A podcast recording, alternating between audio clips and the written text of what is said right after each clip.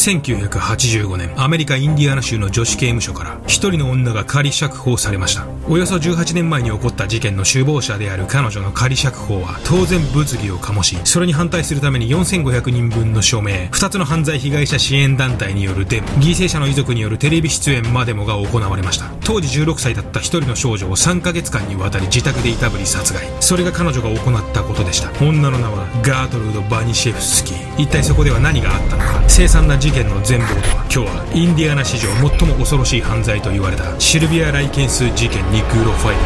ル。眠れなくなっても知らないぜ。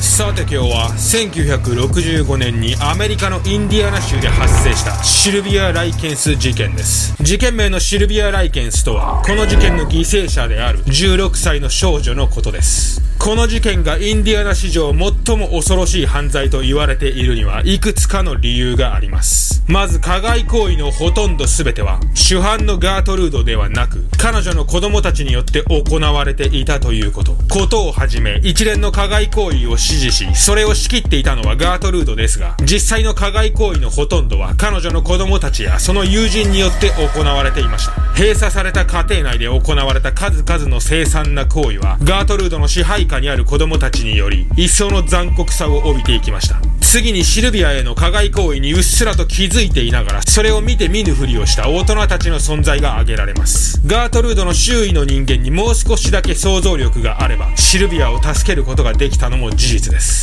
隣に引っ越してきた夫婦。ガートルードの家を訪ねてきた牧師。自分の子供からあそこの家は何かおかしいと報告を受けた母。彼女たちにあと少しだけ想像力と優しさと勇気が備わっていれば最悪の結末を迎える前に一人の少女の命を救うことができたはずです。しかしそうはならなかった。彼女たちはうっすらと気づいていたのに見て見ぬふりをした。そして事態は最悪の結末を迎えてしまいます。それでは行ってみましょう。事の発端はガートルード家に16歳のシルビア・ライケンスと15歳の妹のジェニーが預けられたことでした。1965年7月アメリカ各地を転々とする移動遊園地で働いていたシルビアの両親は日頃から家を不在にすることが多くこの時もシルビアの両親は11月まで東海岸で仕事をする予定でした。普段であればシルビアたちは両親がいない間は親戚の家などに預けられるのですがこの時はたまたま知り合ったガートルードにシルビアと妹のジェニーを週に20ドルの報酬で預かってもらうという話がまとまっていました。しかしこの時シルビアの両親はもっとしっかりと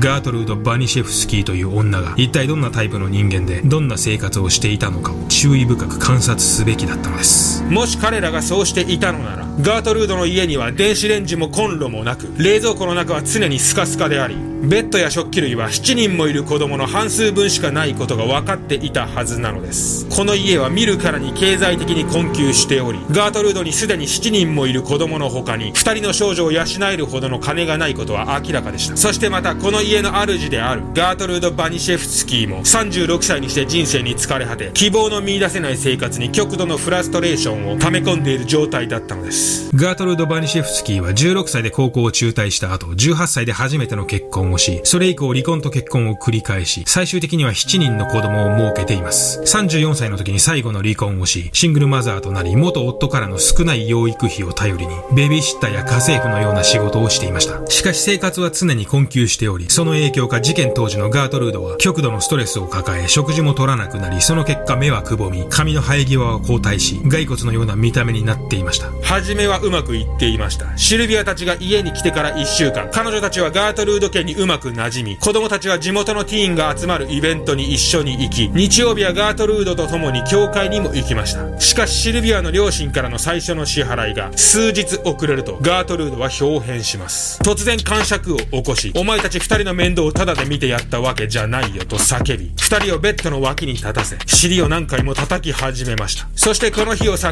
にしてガートルードはシルビアの一挙手一投足に難癖をつけ手を挙げることが日常的になっていきます。ガートルードのターゲットは姉のシルビアだけでした。それはおそらくガートルードがシルビアの中にすでに自分が失った美しさと手に入れられなかった幸福を見出したからだと考えられています。嫉妬憎悪羨望。そんな感情がガートルードの精神を蝕んでいきました。もっともシルビアの両親も初めの頃は娘を心配しガートルードの元を2度ほど訪ねていますがガートルードの口止めにより事態が発覚することはありませんでした。そしてシルビアに対する虐待は本格化していきます。ガートルードにきっかけなど必要ありませんでした。シルビアがコーラの瓶を集め、それを換金し小遣いを稼いできた時、シルビアが学校で男の子と仲良くしていたと聞いた時、シルビアが楽しそうにしている時、ガートルードは独特の理屈でシルビアのことを売春婦と罵り、嘔吐するまでホットドッグを食べさせ、お前には椅子に座る資格はないと言い、床に這いつくばらせ手を上げ続けました。これ以降シルビアが椅子に座るにはガートルードの許可が必要になりました。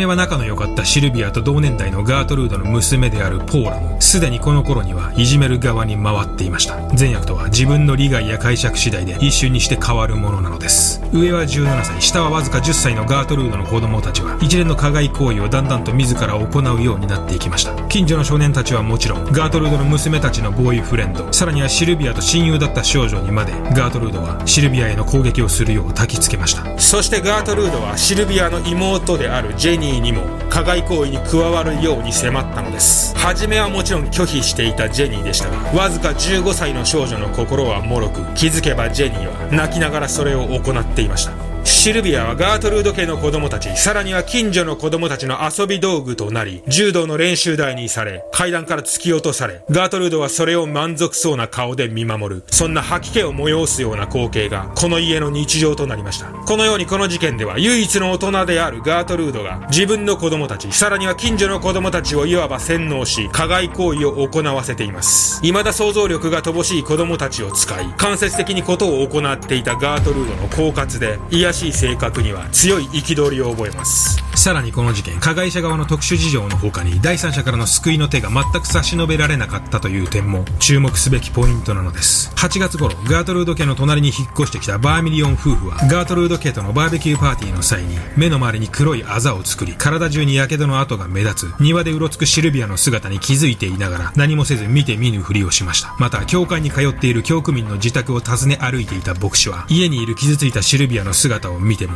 ガートルードのしつけという言葉を信じ、シルビアに祈りを捧げるだけでした。さらにはガートルード家に遊びに来た少年が自宅で自分の母親にシルビアのことを報告した際も、その母親は少年の話をまともに信じず、言うことを聞かない子はそうなるのよと話すだけでした。そしてシルビアがガートルードの家に来てから2ヶ月が経った頃、それはピークに達します。まだこの頃はかろうじて学校に通っていたシルビアでしたが、学校で必要な備品をガートルードに買ってもらえないかと頼んだことをきっかけとして、ガートルードのタバコを使った暴力が始まりました。それはだんだんと激しくなり最終的にはガートルードは自宅に近所の子供たちを集め女性であれば絶対に他人に見られたくないであろうことを子供たちの前で行うようシルビアに強制しました。その後シルビアの部屋は地下室になり学校にも行かなくなりました。地下室にはトイレもなくシルビアは床でそれを行うしかありませんでした。シルビアに対する言葉では表現できない凄惨な行為の数々はその後1ヶ月間にもわたり行われ続けました。それはまさに鬼畜の所業であり中でもガートルードの誘惑により彼女の命令を何でも聞くように育てられた。14歳の少年であるリッキーは盲目的にガートルードの命令に従っていたといいます。思春期真っ只中の14歳の少年が何をしてもいいからと言われ行う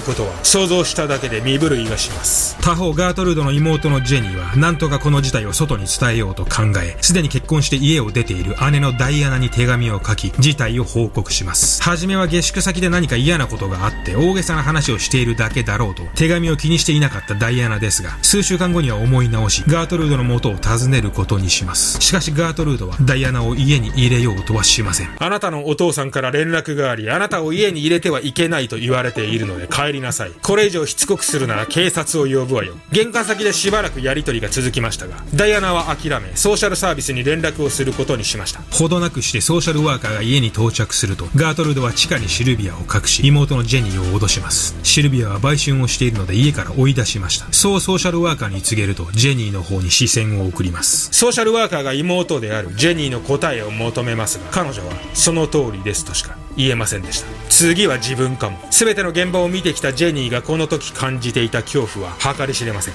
そしてソーシャルワーカーが事務所に戻り、問題なしとの報告書を書き始めた時、ガートルードはある決断をしました。ここまでやってしまったら残された選択肢は一つしかない。追い込まれた人間は究極的で、取り返しのつかない選択をするようになります。その視野は狭まり、他の選択肢はすでに見えず、自分の身を守るためにはこの道しかないと考える。ガートルードはシルビアに手紙を書かせますお父さん、お母さん、私は売春婦であり、それを誇りに思っています。私は真夜中に少年たちの車に乗り、一緒に行動している最中に彼らから暴行を受けました。ガートルードには迷惑をかけてしまいました。医療費も出してもらって、私が彼女のストレスの原因になってしまいました。ガートルードの子供たちにも迷惑をかけてしまいました。ガートルードはシルビアに手紙を書かせると子供たちにシルビアを外に放置してくるよう指示します家を出たシルビアが外で行き倒れたガートルードが考えたのはそんななストーリーでした。しかしここでシルビアが最後の抵抗を見せます。玄関まで最後の力を振り絞り走り出したシルビア。なんとか逃げて助けを呼びたい。しかし痩せ細った彼女の動きはあまりにも鈍く玄関までたどり着いたシルビアはガートルードに家の中に引きずり込まれ再び地下室に戻されてしまいます。そして10月26日、シルビアは死亡しました。およそ3ヶ月にも及ぶシルビアの地獄は最悪の形で終わりを告げたのです。その後ガートルードは子供たちを使い、公衆電話から警察に通報をさせます。この時ガートルードが公衆電話を使った理由は、捜査を撹乱する目的でもなく、証拠を隠滅するためでもありませんでした。ただ単に、